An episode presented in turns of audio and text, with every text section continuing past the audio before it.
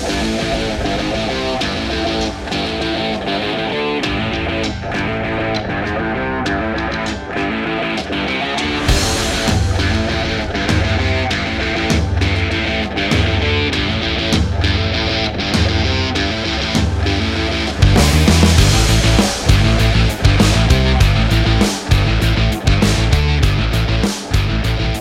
Salve, salve galera! Estamos iniciando mais um A Vera Podcast. Eu sou o Lafon E eu sou o Gustavo. e agora é a Vera. Aí, uma salva de palmas pro nosso convidado, pianista, instrumentista, Diogo Monzo, Isso rapaziada.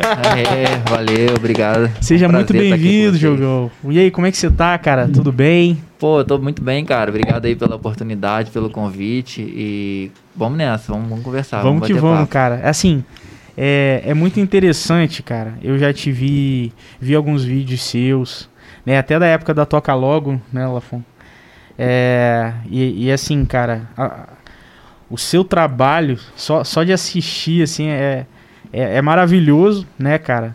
Ao mesmo tempo também é um estilo, é, é o erudito? Posso dizer que É uma seria um mistura, erudito? né? Erudito uma mistura. com- Porque eu vi algumas músicas, inclusive no Sebastiana, que É, tem, mistura- tem um pouco ali do tá bem samba lá misturado, também, é. né? Tá bem. Ali é bem misturado. É, então- Popular com erudito. Eu te confesso que me deu nostalgia, porque eu já fiz aula de piano há muito Ah, é? tempo Ah, atrás. Aí legal. Me fez lembrar. Fiz na Vila Lobos, lá em Ah, Paracambi. Vila Lobos. e Legal. aí fez lembrar alguma coisa assim. Super escola. E aí, cara, vê esse trabalho que você faz, sabendo que é de alguém que vem da nossa cidade, cara. Você é nascido aqui, né? Você foi nascido nascido em aqui. Barra, é, Barra. Cara, é, é muito interessante e ao mesmo tempo gera uma curiosidade assim imensa em saber tudo sobre, né, como que foi. Eu falei, cara, vamos chamar o Diogão para outubro. Sim, Aí Pô, você maravilha. aceitou, foi pô, super aberto. E obrigado, cara. Obrigado Pô, aí por ter agradeço, aceitado o cara. convite aí de Eu- verdade. Sempre que, que alguém me chama pra fazer qualquer coisa assim, a tocada, a entrevista, ou sei lá, gravar, eu me sinto privilegiado, porque, poxa, alguém que tá se interessando, né, Sim. pela É. gente, pelo nosso trabalho, acho que isso vale muito. Ah, muito e, bom, poxa, cara. fico feliz demais de saber que tem um super podcast aqui em Barra. É, cara, Parabéns aí pela nessa aí. iniciativa. Eu acho, eu acho que o Diogão é qual? Qual é a ordem? É o 43º convidado, cara. É. Né? No Spotify é um número antes, Ah, por é, causa daquele verdade. erro que deu, e no, no YouTube tá, tá certinho. O nosso No primeiro. Spotify 42. É, no nosso primeiro nem, nem saiu do ar. Foi uma maravilha, né, A Lafon? gente é garoteou, porque a gente achava que tudo no Wi-Fi ia funcionar. não precisava de cabo, não no precisava de... Notebook, Tipo assim, computador, notebook. Nos equipamentos, placas, essas coisas a gente acertou, mas na transmissão a gente errou feio primeiro, aí não rolou de jeito nenhum. Foi mesmo, foi mesmo, cara.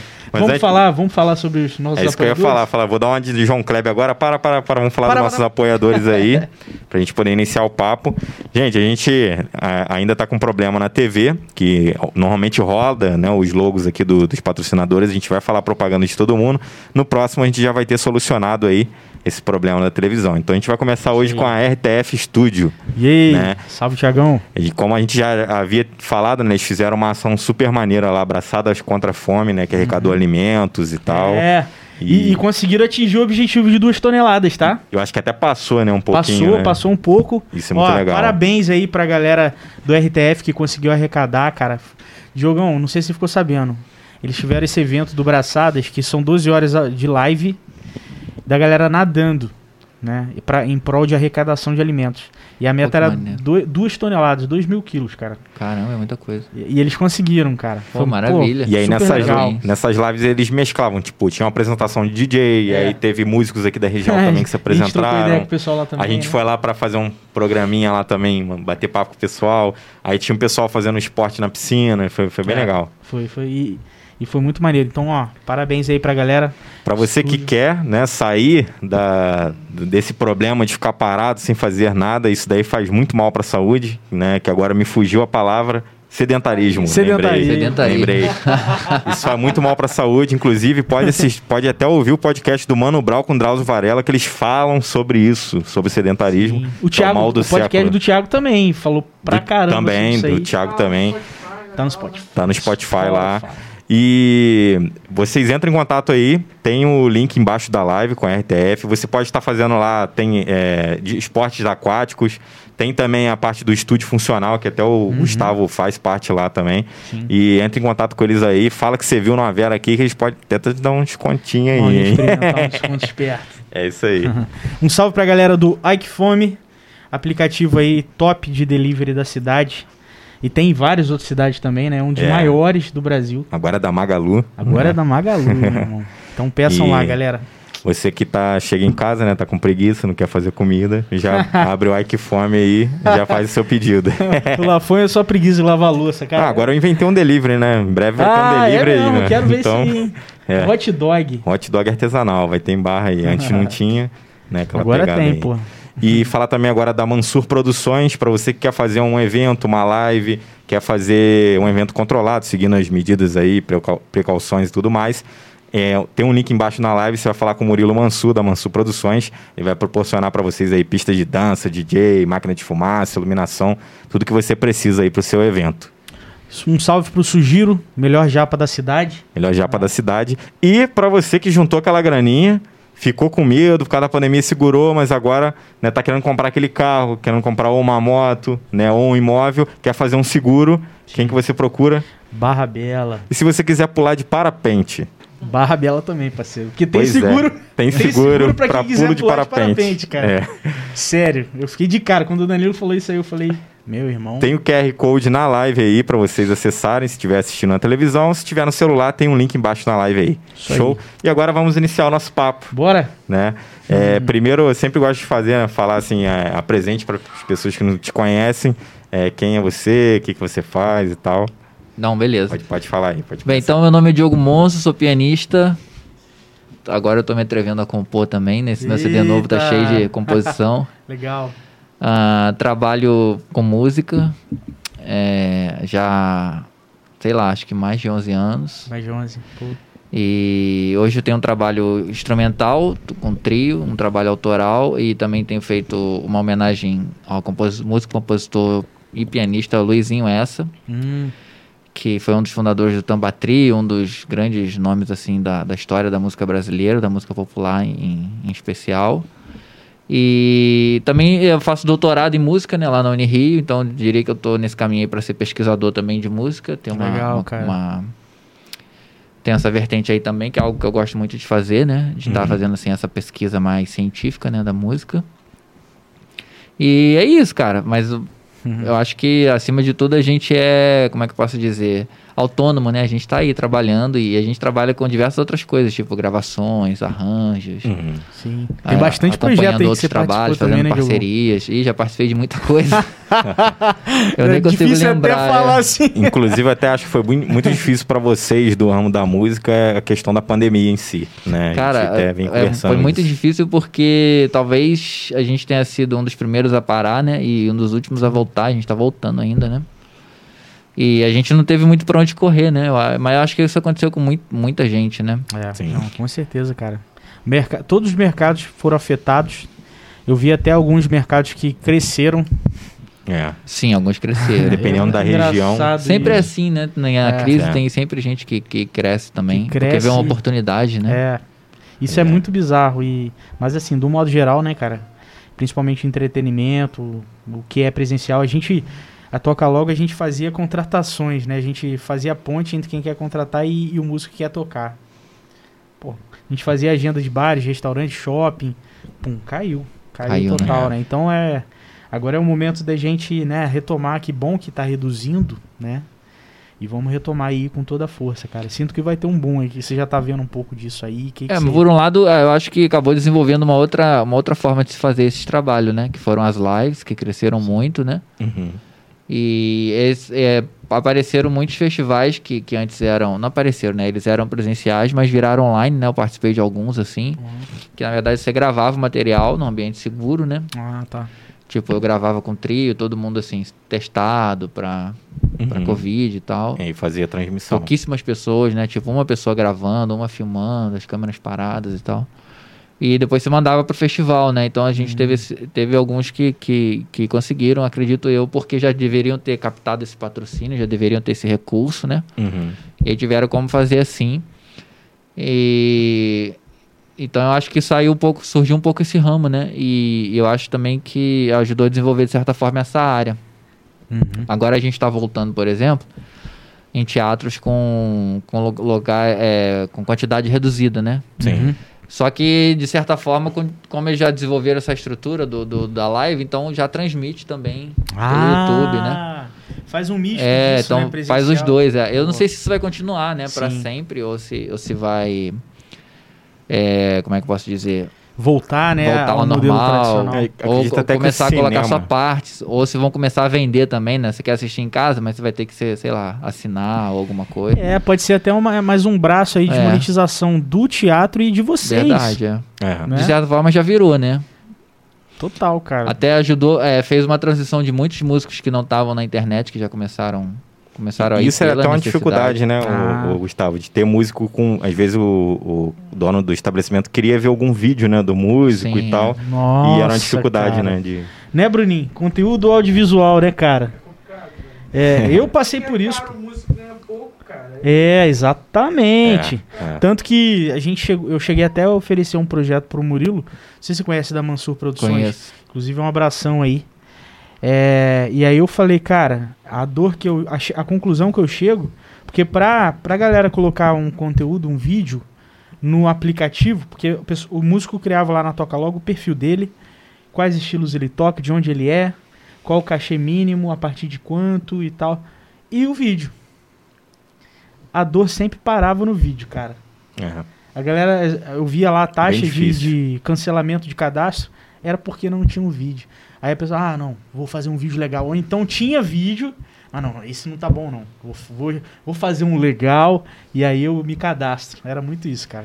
É, eu acho que a live desmistificou um pouco isso também, porque a galera viu que. É, acho que popularizou fazer o vídeo no celular e tal. Uhum. É, Ou fazer a live pelo celular e tal. total, cara. Claro que tem assim, tem uma galera que faz mais produzida, né? Sim. Que ou faz antes, ou então tem toda uma estrutura, né? Sim, sim. Tipo, televisão quase, né? É, mas, po- verdade. mas eu acho que popularizou essa coisa de gravar pelo celular, você sentar, gravar e fazer. É, a nossa, inclusive, se cair a internet, Desmistificou, tá sendo é. gravado também. Então, não tem problema, que depois pode postar e tal. Ah, Exato. tá. Sim, sim. É, então- mas isso que bom, cara. Porque agora tá mais acessível. A pessoa, o músico, o músico não fica mais naquela de, ah, não, vou esperar um evento grande pra poder ter É. um conteúdo audiovisual. Não, popularizou, todo mundo É. começou a fazer pelo celular e hoje a galera faz mais pelo celular. É impressionante que o- os vídeos feitos pelo celular costumam dar mais visualização do que. É porque você se aproxima com o do que a público, é. pessoa conhece. Tipo, o vídeo caseiro é o que o cara consegue fazer. Então parece que as pessoas, o TikTok explodiu por causa disso. É. É uma coisa Sim, caseira, você bota o celular ali, faz lá a sua elas, música. elas se conectam né? com- mais facilmente, né? muito mais. é, e hoje em dia Se também você tem que né? produzir conteúdo o tempo todo, né, cara? Tem. Se você quer estar ali no, no algoritmo, então você. Então gravar pelo celular mesmo, não tem jeito. Tá o É. tempo todo gravando. Verdade. Qualquer E, coisa. e você já produzia, Diogão, antes da pandemia, você já tinha essa... Ou não, tipo, foi, mudou muito pra você? Não, você mudou. melhorar um pouco? Mudou, eu já fazia assim porque eu já trabalhava, o meu trabalho já vinha fazendo isso, né? Eu, to- eu tocava em lugares que já gravavam Sim. e os meus trabalhos que eu tinha lançado, a gente, a gente não só gravava o, o CD, né, o áudio, mas filmava tudo, então tinha, tinha muito material. Uhum. Eu já faço isso há um tempo, assim, sabe? Porque tem uma equipe que trabalha comigo, assim, que é uma galera da pesada. Ah, maneiro. Tem o Igor Gripe, mandar um abraço pra ele, que é o meu produtor é, audiovisual, né? Ah, legal, cara. Então a gente sempre tinha esse cuidado de fazer tudo, assim, né? Então eu já tinha um pouco disso. E, e eu to- já toquei em, em vários lugares, assim, que gravaram, né? Uhum. Não postaram, mas eu tinha esse material, né? Eles Ah. passavam pra você e tal. Tem uma, tipo um acervozinho. né? É, então eu tinha esse cuidado de fazer, mas agora ficou muito mais, né? Muito mais. Sim, é, isso é bizarro, cara. Eu, eu, eu postei ontem o meu meu in- Insta link, né? Aquele link que você bota vários links no Instagram. Eu tava vendo Uhum. lá, tem três concertos ao vivo gravados, postados assim, já, Caraca. tipo, acho que recente, assim, sabe? Não tem nenhum ano de diferença do outro. Caramba. Eu Tem que ver, dois mas- clipes, já tem um CD novo, então assim, ó, a produção aumentou loucamente, né? Sim. E é uma produção de, é, de, de, de muita qualidade, né? Mas também essa coisa de gravar no celular também, né? Sim, sim. Tenho feito muito isso e vou fazer mais, né? Porque tem que fazer, você tem que estar no, Com certeza. na rede, no algoritmo. Ó, inclusive esse conteúdo aqui do podcast tá livre aí pra você utilizar, tá? Ah, vou usar com Se certeza. quiser, É, a galera, ah, quero, quero ouvir um pouquinho o Diogo falando, expondo as opiniões. Sim, a gente pode... Não, pode pegar à vontade. misto aí de Qualquer piano. pessoa que Obrigado. quiser fazer corte, pode pode pegar. A gente É. é aberto é, para divulgar o máximo possível. Sim, e, e, cara, agora uma dúvida, assim. Pô, é... é, A gente pensa em piano, pensa na cidade e, assim, não tem como não pensar em você. Né? Como que foi essa história, cara? É. Você é um cara de barra, se, se apaixonar por piano, um instrumento que, falando de acessibilidade, tal, nem tanto, não, não é tanto, né? Igual Não. a gente, pô, Extremamente outros difícil, instrumentos. na minha e opinião. não é fa não, não, e, e- e falando de outros estilos também dentro do piano, cara, é, é complexo. Como é que foi isso aí, cara? Como é que você foi foi quando era criança? Como é que foi isso aí, velho? Cara, eu, eu, eu não comecei estudando piano, eu comecei estudando pandeiro, né? Eu tocava Pandeiro. pandeiro e tal, é. E tocava outros instrumentos de percussão também, eu gostava mesmo do, do, do batuque e tal. E, mas teve uma época que eu conheci o piano, né? E eu conheci o piano foi num- estudando música com o Rogério Toledo na... Não, assim, já conheci o instrumento piano, digo assim, a primeira vez que eu sentei no piano Aham. Aham. Foi fui fazer aula de canto e tal e, e eu conheci lá o, o piano mesmo toquei assim na segunda igreja batista com o Rogério Toledo que foi meu primeiro professor de piano Sim. e aí eu tive uma identificação com instrumentos assim e eu Que, falei por cara incrível que pareça, é um instrumento de percussão, né? bem é percussivo é muito percussivo, é. E aí eu eu eu da- teve uma identificação com o instrumento eu comecei a estudar e aí eu vi que eu tinha muito jeito pro negócio entendeu eu aprendia muito rápido assim então eu comecei a tocar coisas é, que, vamos dizer assim, é muito avançada, né? Para piano é muito rápido, assim. Em um ano eu tocava muita coisa, muito repertório. Um ano? Era de pianeiro dito, né? Ah, sim. Tocava sonatas Beethoven, tocava Chopin, tocava Caramba, os estudos, concertos e tal, assim. Um ano, assim, ele deslanchou realmente. Eu descobri que eu tinha essa facilidade, eu não sabia, né? Sim. E, e daí foi, cara, não parou mais. Aí eu comecei, então, eu posso dizer assim, eu comecei na segunda igreja batista, com o Rogério Toledo, e, e eu gosto sempre de dizer isso porque, é, como você falou, o piano não é um instrumento acessível. Estudar música, né? Não é, não é acessível, não, é barato. acessível, é. E eu não tinha, assim, condição financeira na época, né? Então eu comecei estudando, eu pagava e tal. Chegou uma época que eu não tinha mais condição de pagar a aula. E aí o Rogério Toledo, ele viu que eu tinha esse, esse, essa facilidade e falou, não, vou te dar aula de graça, assim. Então ele- Caramba, ele foi meu legal. professor, não me cobrou nada. E do Rogério eu, eu fui para a faculdade, eu fiz graduação em piano, bacharel. Hum, O Rogério também que me ajudou a pagar essas despesas para fazer vestibular, porque naquela época você, você pagava vestibular, né? Não tinha essa coisa do Sim, Enem sim. ainda. Aham. E aí o Rogério que deu essa força e tal. E eu fui pra lá e tal. E aí, mas aí começou as dificuldades também do como que eu vou ficar no Rio, né? Porque eu, eu como eu falei, né, a gente tinha condição assim de estudar e tal, ia mudar pra outra cidade. Aí você começa a ter dificuldades financeiras e passar por sim. Por diversas dificuldades assim e tal. E aí a segunda igreja batista meio que me deu assim uma bolsa de estudo, né? Não era uma Caramba. bolsa, né? Eu tô, tô fazendo essa Sim, sim. eles passaram a me ajudar financeiramente para estudar, então com a ajuda deles eu consegui estudar. E claro, teve, teve outras pessoas que no meio do caminho foram ajudando e tal. E aí com o tempo eu também comecei a trabalhar, né? E eu, eu trabalhava fora e também comecei a trabalhar na própria igreja, porque a igreja, a segunda igreja batista aqui de Barra do Piraí tem um trabalho forte com música, né? Tem coros graduados, que são várias, lá, né, várias, várias etapas de coro, tipo coro do adolescente, coro masculino. E, e todo culto, né, você, você toca, acompanha e tal. Então eu acabei indo também meio que trabalhar na igreja, assim, porque a igreja precisa ter uma pessoa assim, um pianista, né? Que esse trabalho é todo meio que feito no piano, né? É uma tradição da igreja batista. Então, em geral, igrejas batistas, elas sempre têm um pianista contratado Ah, entendi. para poder estar nos ensaios do, do coro. Geralmente ela tem um que eles chamam do ministro de música, né? Uhum. É uma pessoa que é responsável pela música. E tem uma- um, um- pianista ali com ele, uma pessoa que toca piano, que, que acaba ajudando em outras coisas, não só tocar piano, né? Uhum. Porque, tipo, pra você fazer um ensaio do coro, não é só chegar lá e, tipo, vamos. Você tem que, tipo, se- separar o repertório. Aí você Sim. tem que preparar o material pro coro, que é um material. Sim. O do regente é um outro material. Caraca. Do pianista é um outro Olha material. a organização disso, é. Lafon. É, bastante. aula de tem, a- tem as cópias também, né? Que você tem que fazer. E aí você tem que organizar partituras e tal. Então tem toda uma pré-produção antes do ensaio. Você não chega no ensaio. Então, às vezes, para um ensaio que é, que é tipo assim, no sábado você começa a se preparar na segunda, entendeu? Caraca. E fora que a igreja tem os cultos também, que, é- que os cultos são, né? Tem uma tradição, tem uma liturgia, você também se prepara para aquilo, as músicas e tal. Então, assim, é, é realmente um trabalho, assim, de Cara, muito legal, muito legal. planejamento. O. Rogério, Rogério, ele, ele tem muito isso, né, cara, de, de ver a galera e dar força. Eu, se eu não me engano, eu não sei se o Adson, o Adson também, ele tocava na igreja, não era, Bruninho? O Adson Lemos? Tocava bateria. Tocava. Outro, outro fera também, cara. É. E aí quando você vai vendo assim uma pancada de músico aí que, que, que hoje vive da música e que veio, você vê que é um celeiro assim que, cara, isso Pô, muda, muda a vida de muita gente, É. cara. Inclusive, eu, eu parei a aula exatamente por questão de grana. Passagem lá para Paracambi era caro. A aula era de graça. Eu tinha, eu tinha Sim, feito é. prova e consegui passar. Mas, pô, tinha passagem. Aí eu saía na hora do almoço e tinha alimentação. E tinha... É, aí foi ficando não. puxado, né? E na época, tipo, meus pais não tinham situação financeira maneira. E eu trabalhava meio expediente e meio que gastava grana tudo com isso. E eu tive muita dificuldade porque eu fui músico da Euterpe, daqui de Barra do Piraí. Eu toquei clarineta lá. Muito tempo. Toquei dos 11 anos de idade até os 16. E eu era acostumado com clave de sol. E aí, quando eu fui.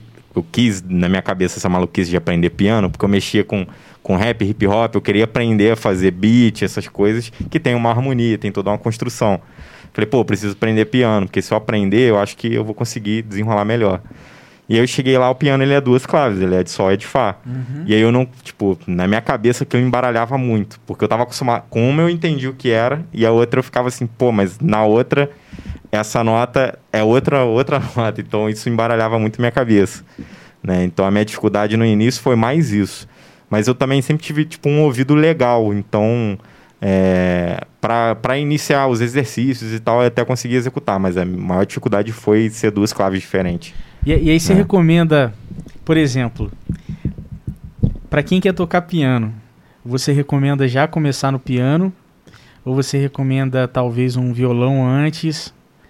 O que, que, que você acha? Cara, depende da idade, né? Ah, Se a pessoa é muito nova, aí de repente começa com a musicalização infantil, começa com Sim, uma, sim, sim. uma coisa assim. Agora, se a pessoa já tem uma idade, pode começar no piano, porque nada impede, né? Eu acho que, tipo assim, se você vai investir no piano, começa logo no piano, né? sim, se já pode, É. né? Que é talvez a maior acho que barreira. só no caso da criança mesmo, que geralmente às vezes acompanha uma musicalização infantil, né? Uhum, sim. Então, assim, só, só finalizando aquela coisa da minha história, né? Então, assim, eu sempre agradeço muito à Segunda Igreja Batista, ao pastor Celso, é, o pastor Celso Martins, porque realmente eles investiram em mim ali assim, nunca pediram nenhum retorno, nunca pediram Caraca. nada em troca. Então, Isso é que é Que maneiro. bonito, mano. Isso é maneiro demais. então é, é algo que, né? É um investimento pra vida, né? Não, não teria conseguido, teria sido quase impossível, assim, sem, sem Cara, a ajuda deles. Pô, né? muito foda. Parabéns aí a galera da, da Segunda Igreja Batista, É, é, daqui de Barra. Maravilhoso, cara. É, já, além do Diogão, eu conheci outras pessoas também que tiveram esse, vieram, né? Hoje vivem na música e vieram desse, dessa mesma atmosfera. Então, cara, é muito bonito de ver, assim, de verdade. É muito legal. E essa, nessa época, quando você conheceu o piano, você tinha quantos anos, mais ou menos? e cara, ao certo Lembra eu não sei, mas eu já, já era adolescente. Já era adolescente? Ah, então não, não era aquela pegada de, ah, comecei muito criança, prodígio, pá. Não, Não, muito- não, no piano não. Eu comecei, é, como eu te falei, tocando percussão. Eu até Sim. tocava um pouco de teclado, assim, né?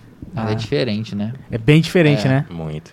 Eu achei até um pouco mais fácil, porque aí É. era, era igual cifra, né? Em vez de a gente usar. Sim, é. Tem gente que toca por partitura, mas aí tem a questão da cifra que facilita bastante. Eu fiz aula com Elton, que toca Ah, teclado conheço, também, o teu Chegou. negrão. Sim. que ele chegou a tocar na, na- no grupo de seresta que tinha lá em conservatório também.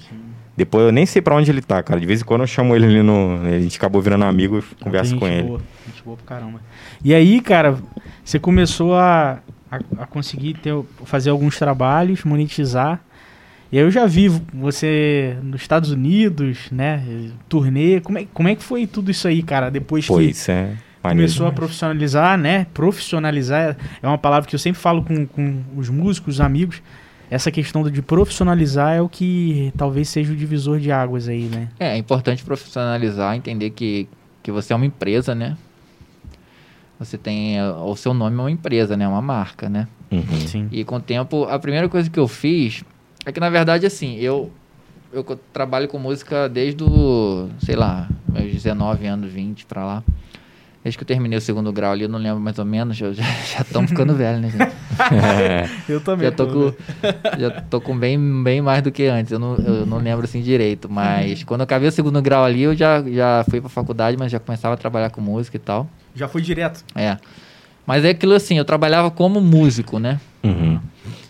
É, então, assim, eu fazia de tudo. Tocava ali ou aqui e tal.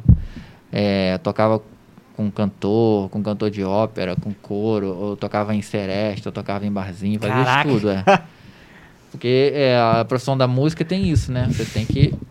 Se você, não, se você né? não trabalhar, cara, você não, não recebe. O autônomo E, e tem vários isso, braços, né? É. né, Diogo? Então a gente acaba fazendo vários braços porque É. vai aparecendo muita coisa, né? Sim. E lá no Rio eu, eu conseguia fazer alguns trabalhos mais especializados, que eu diria, chamo de especializado, que é tipo acompanhar gente que vai fazer prova na universidade, que precisa, né? Ah, tá. Sempre ter um instrumento é, harmônico, em geral é o piano, né? Uhum. E porque o piano faz a redução da orquestra às vezes, né? Então o cara vai tocar Ah. um concerto para violino, o piano faz a redução e tal. E, e mas aí eu, eu vivi assim, vivi assim por muitos anos e depois né, trabalhando na segunda igreja e tal. E aí teve, teve eu tive essa mudança é, para Brasília e tal. E aí o que, que eu posso dizer assim? Minha vida mudou, porque eu pensei, cara, agora eu preciso trabalhar de música mesmo, assim, né? Uhum. Assim, no caso, não, eu já trabalhava de música, mas eu não estava mais trabalhando na igreja agora. Então, assim, eu tinha que trabalhar só como músico. Sim. Isso é uma coisa que eu comecei a pensar. A segunda é que eu já queria ter essa coisa da, da universidade, que eu gostava muito. Então, eu, eu fui estudar, né? Fui fazer mestrado e tal. Aprofundar, né? E eu pensei assim, cara, então agora eu preciso nessa questão, é pensar numa questão artística mesmo, né? Então, eu mudei ali um pensamento assim. Eu pensei, eu, eu sou músico, mas agora eu preciso ser artista. Então isso é uma mudança, né? Sim. Então foi aí que eu profissionalizei nesse sentido. Eu falei, cara, eu vou criar, vou ser artista. Então a primeira coisa que eu fiz foi o quê? Eu vou criar um produto, né? Sim. Hum, tá. Então eu parei tipo de, de, de, de, de- assim, eu apostei, né? Foi uma aposta na época, né? é, imagina. Eu parei de, de acompanhar pessoas e tal. Eu falei, eu vou criar meu produto. Então eu fui desenvolvendo uma maneira minha de tocar piano. E eu comecei a misturar é, música brasileira, né? Que é o que eu, que eu acho que eu tenho uma identidade por ser da minha cultura. Eu cresci escutando, né? Uhum. E, e juntei com, com essa coisa do piano erudito, que é a minha formação. Então eu desenvolvi um jeito meu de tocar. E eu gostava muito de improvisar, de criar e tal. Uhum. Então eu trouxe muita improvisação pro meu trabalho. Então eu faço uma música brasileira, Uhum. né? E que mistura todas essas influências musicais que eu tenho com improvisação. Meu, meu concerto sempre tem muita improvisação, seja com Ah. trio ou piano solo. Então eu desenvolvi um produto. Então, tipo assim, eu posso dizer assim, o Diogo Monstro passou a ser um produto. Então Sim. eu sou esse cara. Uhum. E, é- Então- e essa, essa característica que você colocou é a sua essência, né? É, Ah. eu, eu peguei a minha identidade ali, aquilo, e comecei a fazer uma arte que, que, assim, que era minha, que eu podia fazer, que eu acho que era algo que eu queria, que eu poderia criar um produto e que eu poderia oferecer também original, né, como meu. E, e aí eu comecei a fazer, a trabalhar nesse sentido, cara, e, e uma hora a coisa aconteceu. Não sei explicar, mas aconteceu. É. Claro, Sim, sim. apareceram muitas pessoas que me ajudam, né? É, desde o do, da- da- do pessoal que trabalha, é, a, minha, a minha manager, por exemplo, a Fernanda Kinderé, o Caio Kinderé, que é filho dela, o- os meninos que trabalham comigo há muito tempo, o Di Stefano, o Bruno Rejan, o Igor Gripe. Né? O Di Stefano também me ajuda, me ajudou muito no início e ajuda às vezes até hoje com produção e tal. É a Fernanda que cuida da minha carreira, a Fernanda Kinderé. Então, assim, Cara, pessoas maneiro. foram chegando, né? Mas teve uma virada, assim, que eu não sei explicar, que, que a coisa aconteceu, né? Eu comecei a pegar, é, a produzir esses materiais, né? Desse, desse, desse, desse produto que eu tava querendo, que eu tava querendo virar. E fui insistindo, né? Hum, No início ninguém vê, né? sim. Sempre. Ninguém vê, né? E aí você vai. Só que hoje tem a internet, então você vai alcançando essa audiência com a internet. E aí as pessoas começaram a ver e tal. E aí as coisas foram acontecendo. Eu, aí eu, eu participei de um festival em Nova York, Estados Unidos, que eu fiquei entre os finalistas e isso já abriu muito pra Ah, mim, legal. entendeu? Legal. E eu fui pra Nova York e tocar e tal. Toquei com, ela, com essa galera aí que ela, essa- o pessoal fala a lenda do jazz, né? Do jazz, essa galera. Caraca. A gente fez, participei do, do Gala Concert em, Tri- em Tribeca ali. E tocando com essa galera super famosa e tal, já da história do jazz, né? E, e aí as coisas, a partir daí as coisas foram acontecendo, cara. Aí foi, o- foi eu posso dizer assim, que foi se abrindo. Claro que é um trabalho de formiguinha, né? Sim. Você vai montando material, todo dia, ligando, ligando, escreve em edital, participa daqui e tal. E aconteceu de eu começar a tocar fora do Brasil, cara. A gente começou a vender os produtos e o pessoal começou a querer. Pô, E eu já demais. toquei em tanto lugar hoje que eu nem lembro os lugares que eu já fui fora do Brasil. E isso é uma coisa que eu falo assim, cara. Eu não tinha a mínima expectativa disso, sabe? Não era algo assim. Planejado, É. né? E o que eu acho muito legal também, né? Claro. Você viaja o mundo assim, né? Mostrando a sua arte e conhecendo outros lugares e tal. Então foi assim, cara. Eu profissionalizei, eu criei, né? Um produto. Sim, sim. E eu sigo fazendo experimentações, né? Esse CD novo, Sebastiano, ele já é um. Já tô mexendo um pouco nesse produto que eu criei, né? Já tô tentando é, É, trazer cara. outras coisas. E, e o Sebastiano, assim, eu cheguei a ouvir algumas músicas. É bem. É, uma- é- tem um mix aí, né? Tem um Sim. que é mais uma pegada de samba. Tem um que é mais um. Talvez um erudito, assim. é, porque eu misturei eu- um pouco. É, são composições minhas, né? Desse Uhum. CD, coisas To- que eu. Todas com- escritas por você? É, só uma que não, que é a do Luiz Essa, que, que Ah. é da minha pesquisa de, de mestrado. Legal. E, e eu compus essas músicas na, na pandemia, né? Exceto duas que já. Meu samba parece um que segredos, que já eram antigas. E, e esse CD eu já fiz uma série de outras experimentações, né? Não, eu trabalhei ritmos da, brasileiro, né? Samba, frevo, baião, etc Caraca. com, com com essa coisa que eu tenho do piano erudito e também com um pouco de experimentação no sentido de fazer uma improvisação mais livre, né? Um pouco parecido ali com free jazz e tal, com música é. ter não ter esses momentos mais livres de improvisação no CD. Então assim, é um CD de, que tem um pouco de experimentação também. E tá aí, cara, tá, ro- tá rodando. Hum. Foi lançado quando?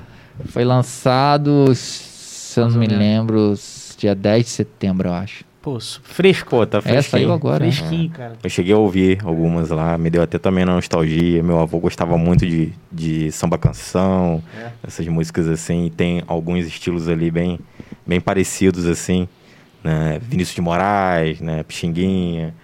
É, e instrumental assim, galera do instrumental que você curte assim, Ih, cara, é muita gente. é. Mas, pianistas é, assim, os vamos botar pianistas assim. que me influenciam muito, né? Primeiro é o Luiz Essa, que é um, Sim, é, que é o- lá. um dos fundadores do Tamba Trio, é um divisor de águas pra mim, porque quando eu escutei o Luiz Essa, era um piano que eu não conhecia, né? Que era do piano erudito. E ele fazia esse piano brasileiro, improvisava e tal. E foi aquele impacto assim, caramba, eu posso tocar piano assim, né? Então aquela descoberta. Então é uma grande influência que eu tenho, mas tem outros que são influências, eu acho que quase que de todos os, os pianistas brasileiros, né? Começando pelos brasileiros, que eu diria que, que você tem ali, como eu falei, o Luiz Essa, tem o Gilberto Gismonte, que é um, um monstro assim do piano. Tem Nelson Freire, tem é, saindo dos brasileiros agora tem, por exemplo, Marta Argres, que é uma pianista argentina também, que, que eu gosto muito. Eu tô pedindo pra você falar porque depois eu vou dar uma pesquisada em todos. eu também, eu tô Porque quietinho. assim, aqui. eu sou. Eu conheço. Pela minha ignorância, assim, na, nesse meio eu só conheço dois, assim. Uma é a Valentina, que é lá a de fora. Valentina, é. E o outro é o vinheteiro, que é o que eu gostei por causa dos vídeos. Porque ele, ele tocava músicas de Você conhece videogame. conhece vinheteiro? Não pessoalmente, né? Você conhece? Sim. Ele tocava É, músicas o- de games E e, o tal. caso do vinheteiro é muito interessante, que ele começou com o YouTube. É. é, o dele, se eu não me engano, era, era, era muito erudito, né? Ele aprendeu, estudou Sim, muito. Estudou muito e ele, ele tocava e, tipo, não tinha visualização. Ele começou a tocar músicas de abertura de videogame, É. de série, e a galera começou a assistir o E, e- o vídeo dele. Virou o maior canal de piano do. É mesmo? É. Maior canal de piano do mundo. Caraca. E- durante uma época, assim, de visualização. Visualização. É. É, e eu lembro que ele comentou que bombou muito é, visualizações de fora do Brasil. Interessante. Ele falou que assim a, a maior porcentagem é de fora e uma pequena porcentagem é brasileira, assim. Fora Principalmente- O pessoal não entende o que ele fala, velho. É de boa. Não entende o que ele fala, né? E, e aí você comentando, você comentando que desse movimento que você teve para os Estados Unidos e tocou com a galera do, do jazz lá, é, eu sinto que talvez seja até um pouco dessa energia, dessa desse interesse, talvez dessa demanda um pouco do mercado também que tem afora, né? Não sei. O que, que você sente assim dessa desse comportamento de demanda brasileira ou talvez o americano, assim? O que, que você Cara, eu acho que que são mercados diferentes, sabe? Eu acho que tem uma coisa no, no meio musical, nesse meu meio, assim, né? Não vamos generalizar que eu, que, eu, que eu participo, que eu acho que tem uma coisa de você ser aceito pelo, pelo meio, sabe? Ah. E aí, quando você é aceito, você começa a fazer parte, né? ah, tá. Sim. Então tem muito isso. Porque. E eu acho que é diferente nos Estados Unidos ou fora do Brasil, né? Porque eu acho que lá, de repente, tem aquela coisa da novidade, a música Ah. brasileira que vem de fora, tá fazendo uma coisa original, tem um som de piano que chama atenção e tal. Aqui no Brasil, eu acho que tem um pouco dessa coisa. Você precisa, né? Fazer parte ali do, do mercado, dos grupos, né? A galera da produção, Uhum. dos produtores em geral, né? Sim. E acho que eles é que vão mais abrindo a porta para você. É claro que eles se interessam também pelo, pela qualidade musical, né? Mas acho que por ser o nosso, nosso país tem um pouco disso, né? Ah, tá. Um fala pro outro, que indica pro outro e tal. E fora do Brasil, e- é, o que eu senti é que quando comecei, a gente começou a mostrar esse material, a vender isso, a fazer os contatos, a galera, não, beleza, a gente, a gente quer novidade e tal. Sim. E aí você vai criando também é, esses espaços fora, Network, né? network, é, que você consegue estar sempre voltando, porque você cria um público ali, né?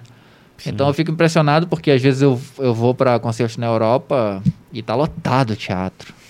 Eu participei no festival antes da pandemia, é, Festival de Aveiro, por exemplo, em Portugal. Teve que atrasar o concerto em 20 minutos porque estava muito cheio. Que Hum, isso, que cara. E eles estavam tentando colocar mais cadeiras, né? Pra ter mais gente Que no legal, teatro e velho. tal. Que maneiro Que demais. legal. Então você vê que você vai criando um público, né? Eu sinto Sim, falta disso um pouco no lugares, Brasil, é. né? De porque querendo ou não, o erudito ele é uma coisa também teatral, artístico, né?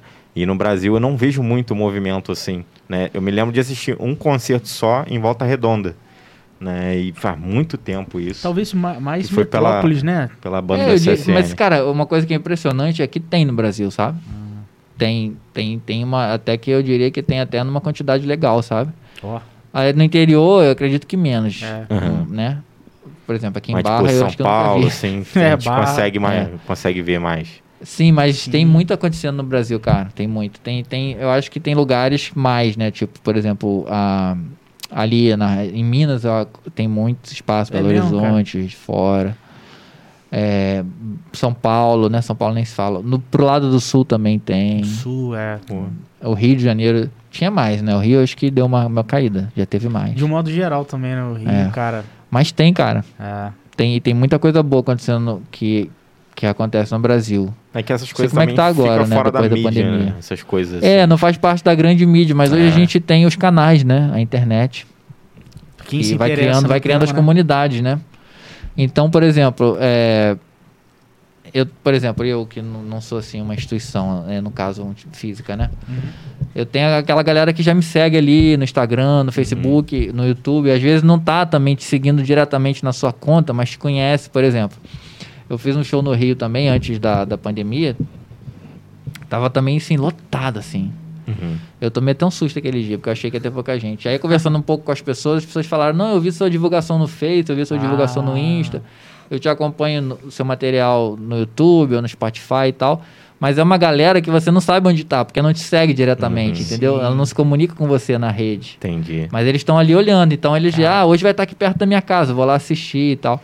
Então a gente não sabe ao certo o alcance, né, disso Eu tudo. costumo chamar isso aí É. de engajamento invisível, Pois que é a é. pessoa que sabe É. Você do não seu sabe é material, mas ela não pessoa. interage. Ah, aquele pianista, não sei o que, ele vai estar aqui agora. Sabe? É, tu entra lá no Spotify, tu, tu vê lá, ah, sua música teve mil é, audi audições, sei lá, Aham. é, streams, né, mil e É, pouco.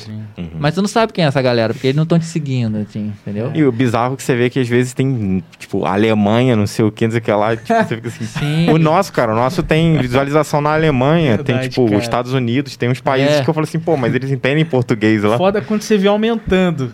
É, Você fala, é. pô, o que, que, que, que que tá acontecendo É, na e a Alemanha? gente não tá sabe esse aumentando? alcance, cara. Pô, tem vídeo meu no Instagram, cara. Pena que não é no YouTube, né? Mas tudo bem. No Instagram que tem 500 mil visualizações, sabe? Tem Caraca! assim, 100 mil, é. Então a galera, a galera tá ali, só que você não sabe quem é essa galera, que eles não te seguem É. Sim, cara. diretamente, entendeu? É, é muito louco. Isso O- é... E o algoritmo do Instagram entrega mais do que o YouTube, né? E a YouTube, galera tem que vai nos muito. concertos, muita gente vai, porque fala assim, poxa, eu vi o teu vídeo lá, tu veio tocar aqui perto, eu, pô, vim aqui pra tirar uma foto, vim aqui pra tocar, pra, pra te escutar tocar, sei o quê. E, mas você não sabe quem é essa galera, assim, porque não tá ali te seguindo. Mas tem uma galera fiel também, que tá sempre ali, que você conversa muito, tá sempre falando com você e tal. Interage, né? E a galera me manda muito mensagem, eu faço questão de responder, mesmo que atrasado, sabe? Sim, sim. Mandar um oi, conversar. E, e tem essa coisa também no Instagram. O Instagram eu acho que tá bombando mais hoje em dia, né? É, o Instagram e o YouTube, né? cara, com certeza. Só que o YouTube, o YouTube a gente tá conseguindo monetizar, né, né, Diogo? Não sei se Sim, você é, chega... agora, agora já dá, né? É, Eu tô só falando, pena que o Instagram não dá, que o Instagram É. eu diria que é a minha rede mais. Mas vai ter um plano aí, Vai pra, ter, né? vai mudar. Eles vão É, um fazer um plano pra quem cria conteúdo conseguir monetizar. Ah, pô. já tá tendo legal. pra cara. live, né? Eu, eu cheguei a ver que É. tá tendo pra live da galera poder apoiar e tal. Porque também É. tem uma coisa, cara, as redes são independentes, é interessante isso. A galera do Instagram não necessariamente vai pro YouTube, cara. É. E a galera do YouTube não necessariamente vai pro Instagram. E outra coisa, o, o material do YouTube, você tem dois tipos de material, né? Tem aquele que, que você tem que fazer diário, que é o tipo de conteúdo que, Que é o curtinho. que não dura, né? Sim. Mas tem aquele conteúdo que se você Que é o vai denso. monetizando pra sempre, né? Que fica lá e você não precisa renovar e tal. Então o tempo todo tá chegando gente, né? Tá pegando ali teu conteúdo, tá vendo e É. tá te conhecendo, né? Que hoje Total, em dia é né? muito, muito também a questão da audiência, né? É, sim. Não, e tem, e tem as peças também que, por exemplo, Reels do, do Instagram, ele tende a ter, a atrair pessoas de fora pra dentro do perfil. Sim, é. É, O Stories tende a engajar, a fidelizar quem segue. quem já te segue. É, Apesar de estar com essa palhaçada aí de cortar o- a distribuição do Stories também, né? Ah, é. É, Porque É, as agora redes eles, estão eles mudando querem muito, né, interação. cara? Porque, muito, cara. Porque É. a galera tá ganhando muito dinheiro também, né? É. E, e daqui a pouco fica insustentável como é que eles vão, né? Isso é verdade. manter isso, né? E É. eu acho que uma coisa que eu tenho percebido no Instagram também, que a galera que, que não interage. Eu não sei se é isso, mas a galera, assim, tem uma galera que segue, que não interage, parece que tá sumindo ali aquela galera. Ah, não é? Que você tá perdendo seguidor o tempo todo agora, entendeu? Ah, sim, sim. Tem gente que sai mesmo. É. Mas é isso aí é questão de não entrega, entendeu? Tem coisa que você posta e entrega só pra 10% das pessoas que te Então, seguem. Ah, aí a é. pessoa meio que não vê algum É. tempo você não Mas postar isso nada. mudou, antigamente não era aí assim. ele deixa É, de seguir. era, verdade. Antigamente entregava muito. Você É. postava. E tá diminuindo essas entregas. É porque Eu eles querem que, vai você diminuir- invista em anúncio. Esse é, É. o problema. Eu acho que vai diminuir cada vez mais, assim. É, cara. E, e- e- Esse só- papo de que a rede, de que a rede é, é livre, e que você, isso era antigamente, cara. É, não, hoje, hoje, não. hoje é verdade. dinheiro, as né? grandes Não tem companhias jeito. controlam e É. quem tem dinheiro tá na frente. Cara, isso é mesmo. claro que sempre pode acontecer de alguém viralizar e tal, mas cara, É, o TikTok veio pra provar, né? Que Sim, qualquer é. coisa que você posta lá, você pode vir, vi- viralizar sem pagar nada, É. né? Então Mas o Instagram criou o Reels exatamente por isso. daqui a pouco começa a mudar. Ah, começa. É igual teve agora. Foi segunda ou terça? Que caiu. Terça-feira, foi um desespero. WhatsApp. Não, segunda, né? segunda, é. Um WhatsApp, desespero. Facebook, Instagram, tudo caiu. Você acompanhou isso também, irmão? Nossa. E aí a galera. Foi Né? por causa do DNS deles lá. Foi DNS, é? Foi. Porque ele, tipo assim, eles geram um protocolo, né? E os caras mudaram alguma configuração que é, tipo assim, pra tirar o rastreio de onde você tá Ah, digitando. tá. Sim. E aí caiu tudo geral. E é como o cara é dono dos três, ele bota tudo no mesmo servidor. Então se cair um, cai tudo. É, botou os, mei- os- todos os ovos Olha numa isso, cesta cara. só. Será o que vai acontecer com o cara É. que fez isso? É, de Tá repente vai servir de, de lição, né, pra mudar. Ah, com certeza. O, o problema, o problema do monopólio é isso, né? É, esse é um grande problema. É. Isso daí fez refletir muito, tá? Muitas É. empresas aí. Porque Começaram a refletir. quando você. Essa é uma grande. É, é quando você começa, por exemplo, a ideia do mercado, né? De controlar os monopólios e tal. Se são três empresas, caía uma, não caía as outras, né? Então você. É. Porque aí. É, pois é, mas. Twitter tá aí, Telegram, É, né? Twitter tá aí. Telegram ficou um pouco lento porque teve muito, muito É. entrante, né? É. Muito cadastro. mas E o, no outro dia tava morto. o problema é que, é que essas, a galera. Hoje isso é um meio de trabalho, né? É. Então, é, assim, principalmente o é meu. fogo. Eu trabalho com rede social. Então o tem- WhatsApp tem vai jeito. receber um mega processo aí, cara, pelo Procon, se eu não me engano. É, é porque então, na verdade, tem que, se- tem que se repensar isso, né? É. Tem. Porque E- eu acho que essas redes operam muito assim, né? À, à vontade e tal. E, e eu acho que tem que começar a ter um. Não é um controle, eu diria, mas assim, ter. Igual. Ter normas, é né? normas, né? É. Pra você poder. é, é, evi- é, evitar essas coisas, né? Porque, pô, afetou a vida das pessoas, né? Pô, pra Imagina. caramba. Sim, sim. Teve A gente que galera perdeu deve grana. ter perdido né? uma, muita grana aí. Claro, eles também perderam, mas. É. Mas eles recuperam em três dias, né? que perde em um. Mas eu, eu eu até. Eu tô, tô fazendo um trabalho de consultoria pelo Sebrae de marketing digital, né? E aí eu falando com eles, tem gente do Brasil todo. E aí ficou até como uma reflexão também dessa de vários ajustes por parte das empresas e revisões nossas de canais que nós estamos. Por exemplo, se o meu negócio ele tá só no WhatsApp e não tá em outras redes, ou então não tem um canal secundário, tá É. na hora de rever. Claro, é. Né? Igual, por exemplo, o Dio- Diogo tem canal no YouTube, tá no Instagram, é, já talvez tá vendo já uma- um outro canal para difundir, tá no Spotify. Né? Então, é, eu acho que hoje quem não é multicanal, quem é- normalmente a gente fala que é omnichannel, né? Quem não tá em vários, em mais de um canal, claro, não precisa estar em todos. Por mais que você replique igual Mas- pra todos, mas pelo menos se cair um, você tem um. É, não é, É. sobre o, o Diogo, o perfil do Instagram Diogo, é o- sobre o Diogo. É. É. E ele está através do Instagram, do YouTube, do Spotify, né? E a gente viu, porque é muito isso, cara. Nessas horas que cai, a gente sente que a gente não tá refém só de um. né? Verdade, é. Isso ficou muito forte, assim, que a gente precisa realmente ser multicanal. E claro, tá presente aonde o nosso público pode estar, né? Não É. vou. Se eu vendo produtos para adulto, para não vou estar, talvez eu repense sobre estar no TikTok, É. né, que é um público mais jovem. É, Aí, e vai ser até banido, né? Se eu postar qualquer vídeo lá, você vai tomar um bom bonito lá. Porque tem gente que, que mesmo assim posta e depois logo cai a Dá conta. ruim, é. É. Então é, é- é- fica muito como reflexão, assim. Isso é muito legal, cara. E, e eu cheguei a ver um projeto que é sobre improviso. Improviso Brasil? É, seria um projeto isso? que eu tenho, é. O que, que é, cara? Assim, é uma comunidade. Cara, de- a ideia do Improviso Brasil foi criar uma comunidade onde a gente pudesse compartilhar entre a gente a música improvisada, que é uma música. A música. Vamos dizer assim, a música brasileira, né? Que não é. Que não é essa música que tá no mercado, né? E acabou que deu certo também, uma coisa bem legal. E a gente tá ali o tempo todo compartilhando, né? Material. Eu, eu recebo muita coisa. Sim. Eu e um amigo, o Lucial. A gente recebe muita coisa, as pessoas marcam a gente, né? Ah, Antigamente tá. a gente tinha uma rádio, né? A gente recebia muita coisa por e-mail, agora a gente não tem mais a, a rádio. A gente tem o nosso site também, que tem muito material que a gente posta ali, que a gente postava, é, resenhas e tal, falando sobre o CD e tal. Então um es- é uma Hum. comunidade ali pra você saber o que, que tá rolando de improvisação. E o, tal. tema, e o tema comum é o improviso. É o improviso, é a música instrumental brasileira, na Ah, verdade. é. sim, sim.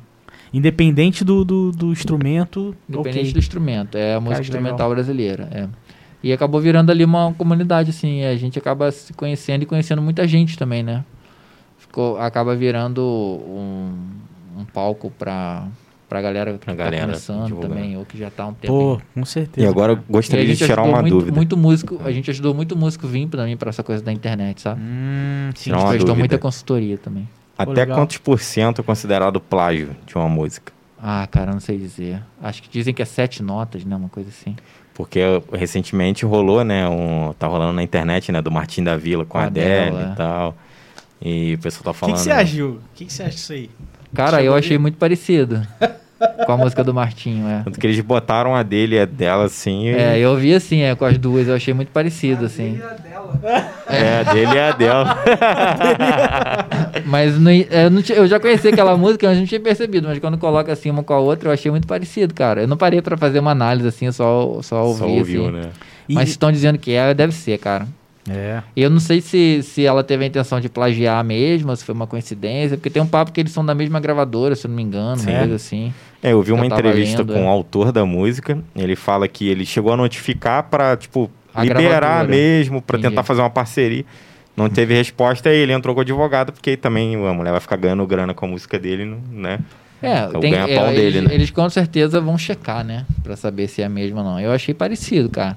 É, Mas eu também parecido. penso numa, numa situação assim: se eu tenho uma música que é registrada aqui no Brasil, um cara grava, sei lá, lá na Croácia, É mais difícil de você E- conseguir pegar. e aí eu né? fico sabendo que ele gravou algo que é, é a minha melodia inteira, só que com a letra dele diferente.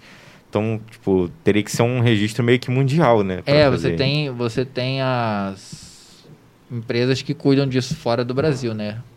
Ah, você entendi. precisa ter. Ah, tá. Sim. É, cada, porque as empresas, elas atuam onde tem o registro, né? Uhum.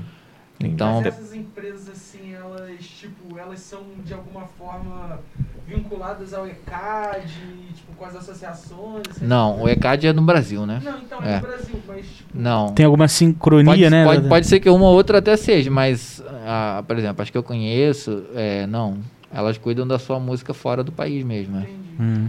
E você precisa ter, É. ainda mais a galera que vem de música fora, né? Pois é. eu- Não essa música que tá no Spotify, porque, tipo assim, por exemplo, a que tá no Spotify, o Spotify meio que é o, o canal onde vai, né?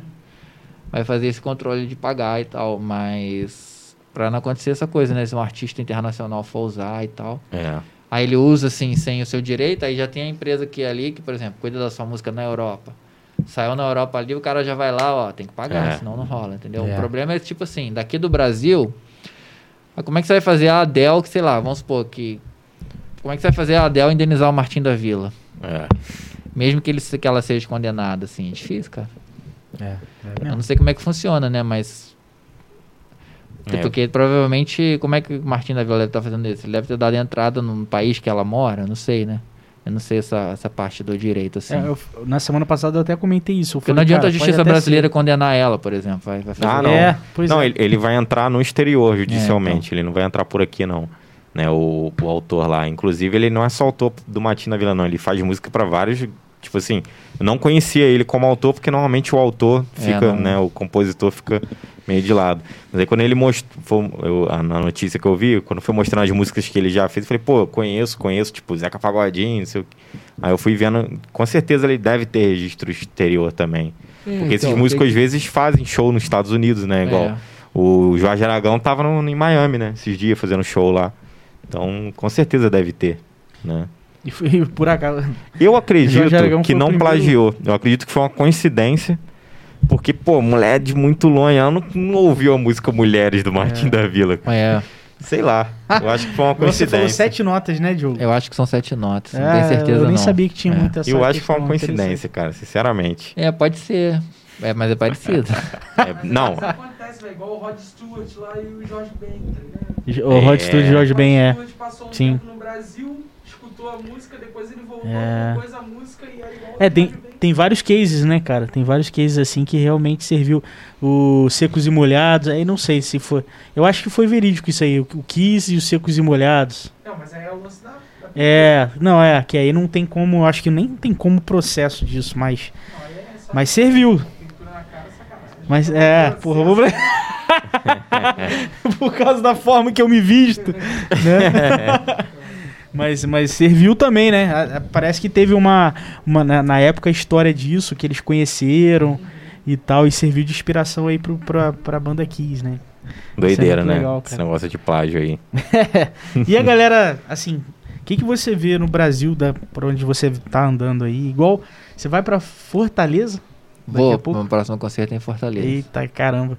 E você vê uma galera nova aí, jogo, aparecendo é, com uma nova pegada, com uma nova tendência, se dedicando na. na- Cara, a, é, a música popular, assim, instrumental brasileira, tem uma galera chegando aí. É, Sempre tem.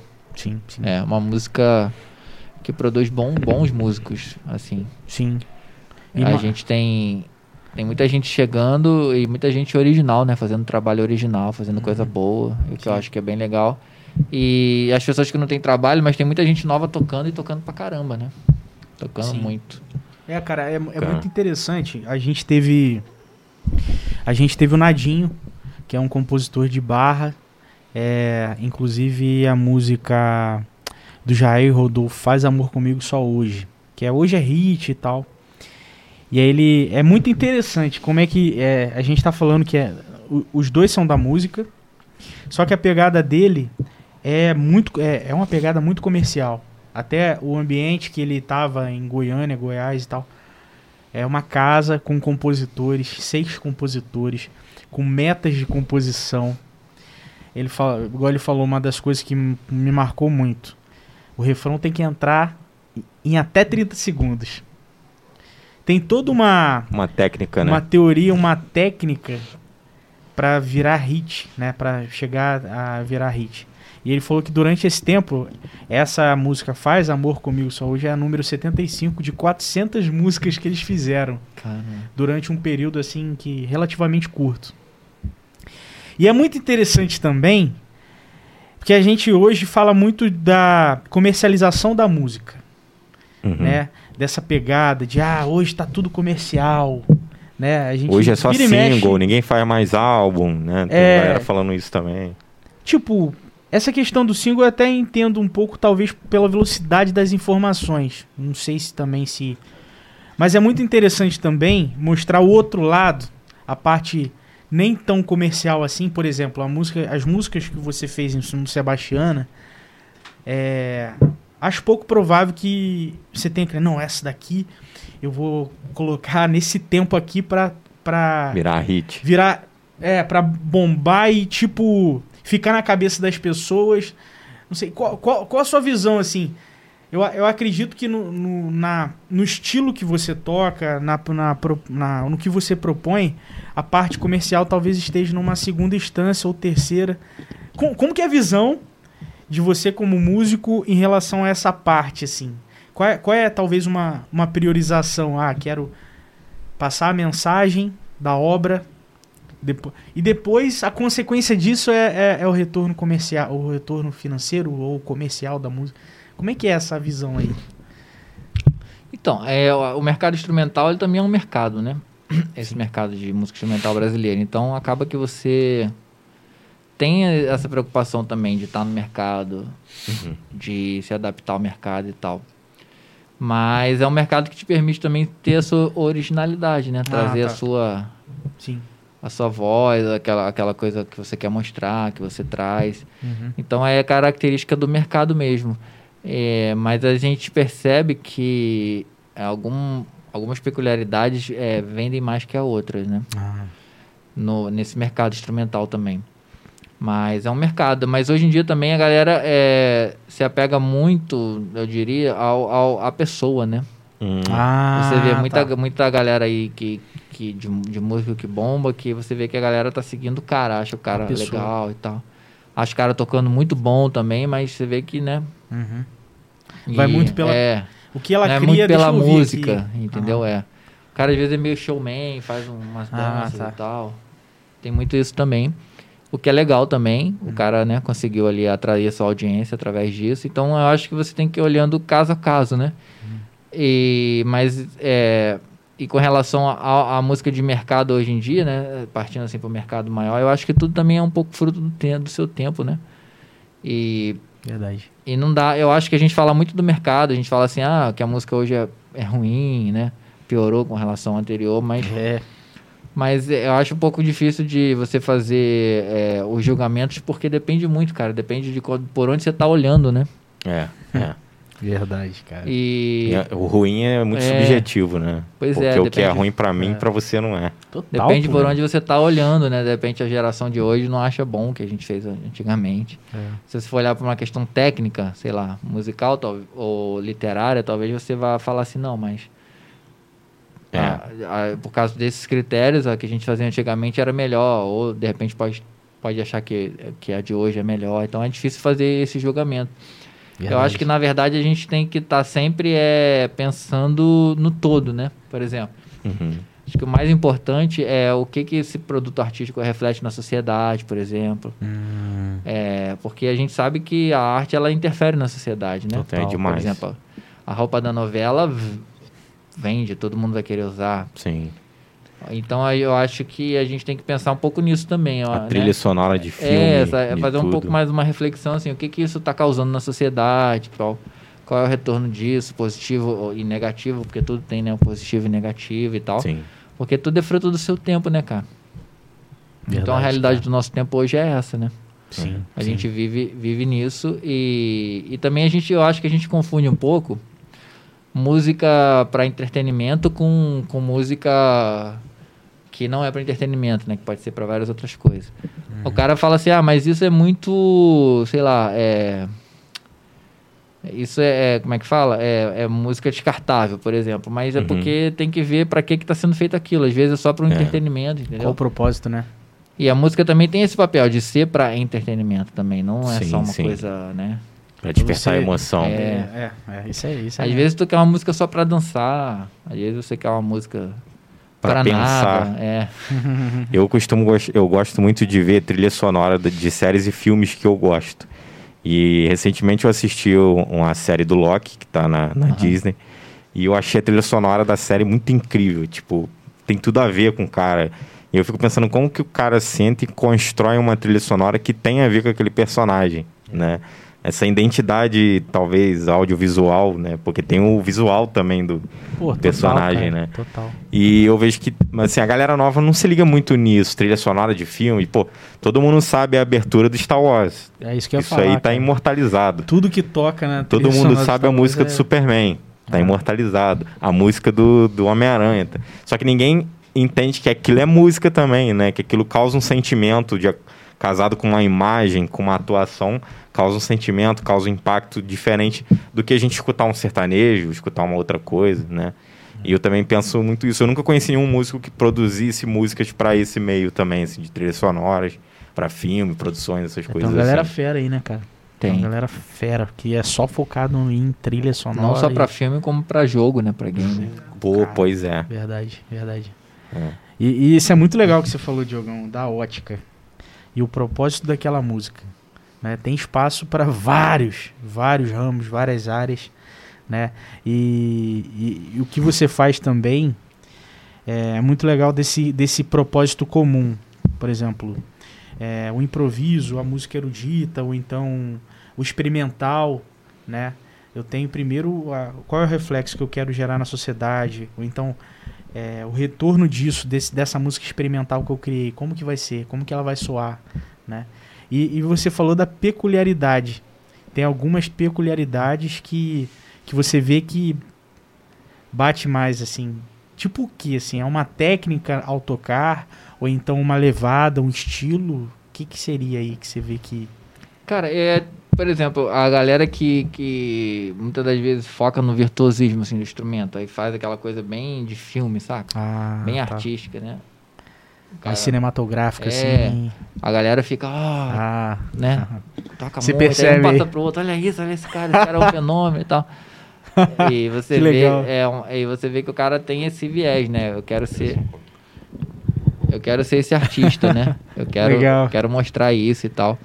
Então, é, o cara foca nisso, né? É uma coisa meio cinematográfica. E, e às vezes o cara também foca, vamos supor, em, em ser um cara com estilo diferente, né? Sei lá. Aí investe em roupas, em, Ah, tá. em cortes e, e cabelos. Ou vai botar. É, igual o Kiss, né? Vai pintar o rosto. Sim. E aquilo vira, caraca, quem são esses caras que estão ali identidade, cantando? Né? É. Igual Slipknot. É, Pô. exato. Então, assim, depende assim, o cara vai virando, né? Vai criando o seu produto ali. Sim. E- então depende muito. Legal, cara. É. Tem, tem um cara, tem um músico que eu admiro muito, assim, que é o Jacob, Jacob Collier. Cara, ele tem uma O essência... Jacob é um fenômeno, né? É, cara, ele, ele é. meu- nossa. E, e assim, ele, e ele, é e ele chega a ser uma, uma referência quando se fala do piano ou não? É, é- porque ele é multi-instrumentista, né? Qual, qual a ótica de vocês, da, do, do pessoal do, do instrumento, do que você faz em relação ao que ele faz, assim? Cara, ele toca piano pra caramba, né? Ele é muito diferenciado. É, você ele- conhece, Lafon? Não, esse não conheço. Esse cara. Mas eu, eu- de referência eu tenho um brasileiro, eu acho que era o Emandu Costa, que era um maluco Emandu também Costa. que toca violão pra tocava. caraca. Sim, sim, sim, tocava sim. Não, ele mandou. Não, o Jacob, eh, porra, toca piano pra caramba, velho. E ele é muito experimental também, né? Eu não conheço assim o trabalho dele, mas do que eu já vi, né? Ele é Caraca. um fenômeno. E ele tem aquela coisa de cantar também, né? Exato, cara. É, ele faz aquela produz produção. muito. É. É, E aquele lance das vozes, né? é, cara. Eu acho que ele se destacou mais por isso do que como instrumentista até. Sim, eu, eu também acho, cara. Eu conheci ele com a música do Dan- Daniel Caesar. Daniel Caesar. É, e aí ele tocou junto. Eu falei, que isso, cara? Que, que, que- e é jovem, é super novo, né, cara? Um cara assim que. É, ele é novo, já ganhou 4 Grammys, se eu não me Grammys, né? É. E, e, cara, é muito legal, assim, e ver essa galera nova com uma pegada, assim, fora da caixinha pra caramba, assim, né? Não, ele é um Demais. fenômeno. É. Fenômeno. E é fruto desses casos que acontecem, né? Da internet, às vezes o cara. Sim, Cara, cara. Hoje não, hoje ele é um nome, né? Um super. Uhum. Mas ele começou ali, né? Então você ainda tem esse espaço de você mostrar seu material e de repente viralizar. Apesar que eu acho que já não é tanto mais, sabe? Uhum. Sim. Eu que acho que ser é bem menos. Acho que muito tem que pôr- diferenciado, tem que né? pôr recurso, tem que pôr É. divulgação. Como você falou, eles estão cada vez entregando menos, né? É, de uma. é, você tem que investir grana e tal. Não e hoje a galera, que- quando vai fazer o lançamento, já tá o orçamento lá, né? Ah, é. é. Sim, cara. O orçamento pro lançamento. Verdade. Não, isso é, É, mesmo. É um puta plano de marketing, né? Pra É. poder realmente. É um trabalho mesmo. Aí tu imagina quando sai do ar. quando some. Nossa, Caraca. verdade, cara, verdade. E, e, assim, teve, teve algum momento durante é, essa, essa, essa carreira que você tá vivendo, né? É, Teve algum momento que você falou, caralho, o que eu faço? Tipo, de você falar assim, caraca, graças a Deus eu tô aqui agora. Tipo, uma parada que marca na sua vida. Você fala, nossa, o que eu tô vivendo agora Cara, e eu acho que tudo que eu vivi como música assim já, já é mais do que eu esperava, saca? Porque quando eu não tinha pretensão quando comecei a ser músico, assim, é. saca? Sim, sim. E eu sempre falo que. Que, sei lá, pra mim já foi suficiente, saca? já foi mais do que eu esperava, assim. Que maneiro, cara. Pô, você ter esse certo reconhecimento, né? Ter. E ter tido as oportunidades que eu tive, eu já acho muito, cara. Não, muito, pô, muito foda, É, cara. Muito eu, foda. Eu, eu acredito que terão, terão outras ainda, né? Sim. Já tem tido, né? Outras, por exemplo, mês passado eu toquei no Festival Pianístico, que é um super festival lá no sul, em Joinville. Sim. Pra mim é sempre, pô, cara, eu fico pensando, pô, como que, que Que né? as coisas são, né? Que, que, que as coisas são, que deu certo, né? Que, cê- que eu tô aqui e tal. E eu acho que todo lugar que eu vou tocar, pra mim é sempre esse sentimento, pô, cara, fico muito feliz de estar aqui, sabe? Sim, sim. Uma gratidão é, aí, né? são umas oportunidades que. E saber assim, poxa, as pessoas vão lá pra te ver e as pessoas depois do show querem tirar foto, querem pedir autógrafo. Por exemplo, eu toquei em Israel, Uhum. em Tel, em Tel Aviv. E aí no final o cara veio pedir pra autografar o CD. Aí eu autografei o CD e eu falei, cara, onde tu comprou esse CD? Porque não tava vendendo lá. Ele falou, cara, comprei no Japão, velho. Pô. Caramba.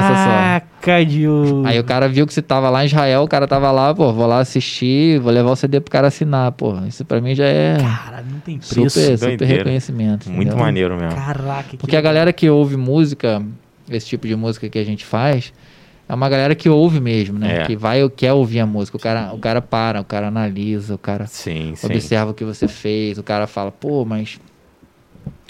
É, Várias vezes o cara fala e para, pô, naquela música tu fez isso e isso, pô, sabe? De onde tu tirou aquilo, pô.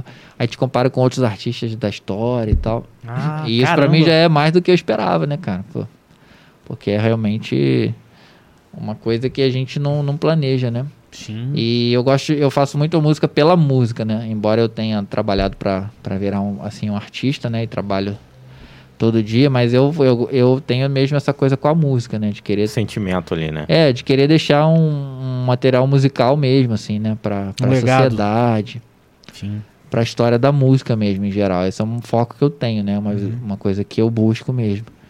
E quando eu vejo, assim, esses pequenos resultados, pra mim são muita coisa, né? Mais do que, do que Muitas outras, né? Sim, aí às vezes você vai, por exemplo, em universidades fora do Brasil, dá workshops e tal, e a galera conhece o seu trabalho, Caraca. e a galera fala, e a galera pergunta, e a galera quer saber. Tem um interesse assim, né? Pô, isso Pô. não tem preço, né, cara? Isso é... São, são nos pequenos detalhes, né, Diogo? Sim, é. E de Barra do Piraí, né? Que é o que Pô, a gente isso, sempre, cara. todo podcast a Olha gente isso, fala, pô, de velho. Barra do Piraí. É, cara, a, a gente a cada semana a gente vem se surpreendendo cada vez mais, jogo. É. É muita gente de diversas áreas, mas cada um com histórias assim maravilhosas, sabe? E, e é isso, são esses detalhes que fazem com que a gente queira, né? Sim, sim. Crescer, seguir com o projeto, cara, e realmente não, não tem preço não. E, cara, parabéns. Dá voz pro, inte- pro interior, né? Porque a gente grita e ninguém ouve, né? Então, de vez em É. quando é bom ter um lugar que você possa falar. E a gente faz o nosso, meu irmão. E A gente faz que o nosso, vamos embora. Pô, que bom que É. vocês estão fazendo. Teve uma hora, teve uma hora que eu te perguntei os pianistas, aí acabou que a gente entrou no outro assunto e tal, mas aí eu queria que você falasse aí os, os pianistas Então, que você é, gosta, que é pra, tem- pra eu tem o- anotar também. Tem aqueles que eu te falei, Luiz Essa, Beatriz Monte, Nelson Freire, Marta Agares, tem o César Camargo Mariano. Ah, e tem, o- tem assim, a galera que é, que é mais internacional, que é, que é dentro dessa área do, da, da improvisação, do jazz, Uhum. que eu gosto muito, que é Ticoria, que inclusive faleceu, acho que esse ano, ou ano passado. Acho que foi esse ano. Kit Jarrett, Brad Meldau, é, Hancock. Vou Pô, é muita olhada. gente, velho. sim, sim. Mas eu diria que tem fases, né? Tem épocas que eu ouço mais, sei lá, por exemplo, Brad Meldau, tem outras épocas que eu ouço mais Ticoria. Até ia te perguntar isso, o que, o que, que você ouve e tal. Cara, então, eu tava numa, numa num ritmo de trabalho tão alucinante antes da, da pandemia. Por exemplo, no último ano antes da pandemia, eu passei de agosto a, a até uns dias antes do Natal trabalhando direto, assim, viajando, cara. Caraca. Brasil, Europa, sabe? Viajando muito, assim. Eu lembro que eu tava muito cansado no final do ano, aí logo veio a pandemia. E aí eu me dei conta que eu não parei, eu não ouvia música mais, saca? Porque, cara, você tá viajando. E a galera. E assim, tem, tem uma coisa assim legal, por exemplo, você vai fazer 10 concertos na Europa, em, sei lá, em várias cidades diferentes. E aí você já vem fazendo no Brasil também, vários concertos. Aí você vai emendando uma viagem na outra. Não é fazer mimimi, como eu falei, eu, eu sou muito grato a, a tudo isso, mas chega uma hora que você tá muito cansado. Sim, Uhum. sim. Então quando você tá no avião, você tá dormindo. Mentalmente Caraca. também. Aí quando você sai do avião, que você vai pra van do, do, do festival, ou vai pegar o táxi ou o carro, tu tá dormindo, cara. Sim. Aí a cara. galera fala assim, pô, hoje, hoje você tem 5 horas livres pra tu passear. Porra, cara, tu não vai passear, velho. Você vai dormir. É. Apesar que eu faço um esforço danado, porque às vezes eu tô num lugar, cara, que é um, pai, um outro país e a oportunidade de estar lá, eu, aí eu falo, não, cara, eu vou dar uma volta. Mas tu vai dar uma volta, mas não é, né, aquela coisa. Não tem tu- aquela energia, né? É, então você tá, tempo, tu tá, tá o tempo todo cansado, cara, porque assim, É. é, o tempo todo um- uma cidade diferente, um país diferente, uma cultura diferente. Aí todo, Comida não também. todo, mas quase todos os lugares, é, mas vai- outros lugares que você chega na Europa, que não faz parte da, da, da, do- do- da União Europeia, aí tem que passar pela alfândega, né? Uhum. Que é a uma imigração, tem que passar pela imigração, aí tem aquela burocracia. É. Às vezes o cara te para, aí o cara, não, tu vai. é, Você às vezes é o sorteado, o cara, não, tu Uhum. vai, que tu vai tocar, vai trabalhar, quer ver toda a documentação. Aí tem que ficar, às vezes fica duas, três horas ali, aí atrasa tudo, aí você volta com tudo atrasado. Aí tem aquela coisa do voo, às vezes atrasa e tal. Então, assim, tem toda essa logística, né, que faz parte da vida do artista, e ainda mais a gente que nós não somos é, popstar, né, que tem o próprio avião, tem tudo. A gente tem que, né, Aham. viajando ali no normal mesmo, pegando, é, às vezes, trem e tal. É. E, e tem todo esse cansaço, né, cara? Isso é um cansaço, cara. E o problema é que, assim, a gente trabalha com música de- que eu chamo de performance de elite, né? Aham. Então o cansaço mental, ele vai, ele vai te atrapalhar muito, muito, muito, entendeu? É, cara. Mais do que o cansaço físico. Sim. Porque o cansaço físico, vamos supor, ai, hoje tô com uma dor no corpo, uma dor na coluna, eu tomo um remédio. Daqui Dá a meia hora, uma- 40 minutos, você não tá assistindo mais nada, ou tá assistindo muito pouco. e- Mas o cansaço mental, cara, pô. Você não é consegue pensar porque direito. O seu, o seu trabalho é muito mental também, né? Pô, É demais. aquela imersão no palco, né? Poxa, eu viajei uma época fazendo um concerto de piano improvisado. Então, pô, cara, aquilo, Nossa. aquilo exige muito, né? Uhum. É mesmo, desculpa. Então você chega ali, é uma imersão, assim, né? Você absorve aquilo, absorve o público.